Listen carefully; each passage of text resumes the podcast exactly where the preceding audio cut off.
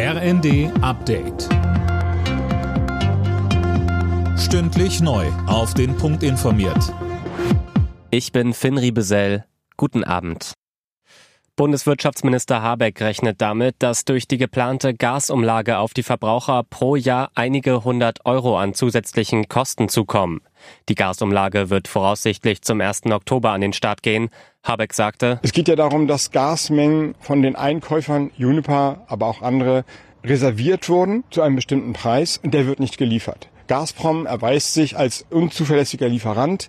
Die Gasmengen sind aber ja auch anderen versprochen. Die müssen also neu beschafft werden zu deutlich höheren Marktpreisen. Und diese Differenz, das ist die Umlage.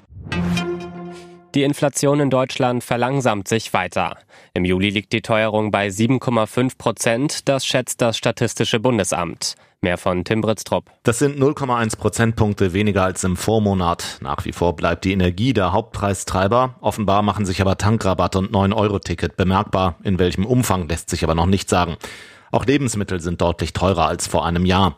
Das IFO-Institut geht aber davon aus, dass das Schlimmste erstmal überstanden ist. Die Preise dürften zwar weiter steigen, allerdings dürfte sich das Tempo verlangsamen, sagte Konjunkturchef Wollmershäuser.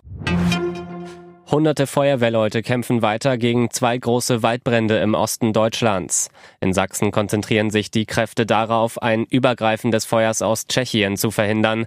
In Brandenburg ist der Brand bei Falkenberg unter Kontrolle. Anderswo schlugen einige Glutnester allerdings wieder in Feuer über. Formel-1-Pilot Sebastian Vettel beendet seine Karriere nach dem Ende dieser Saison. Das teilte der Heppenheimer bei Instagram mit. Vettel holte in seiner Karriere bislang viermal den WM-Titel, zuletzt blieben aber die großen Erfolge aus. Alle Nachrichten auf rnd.de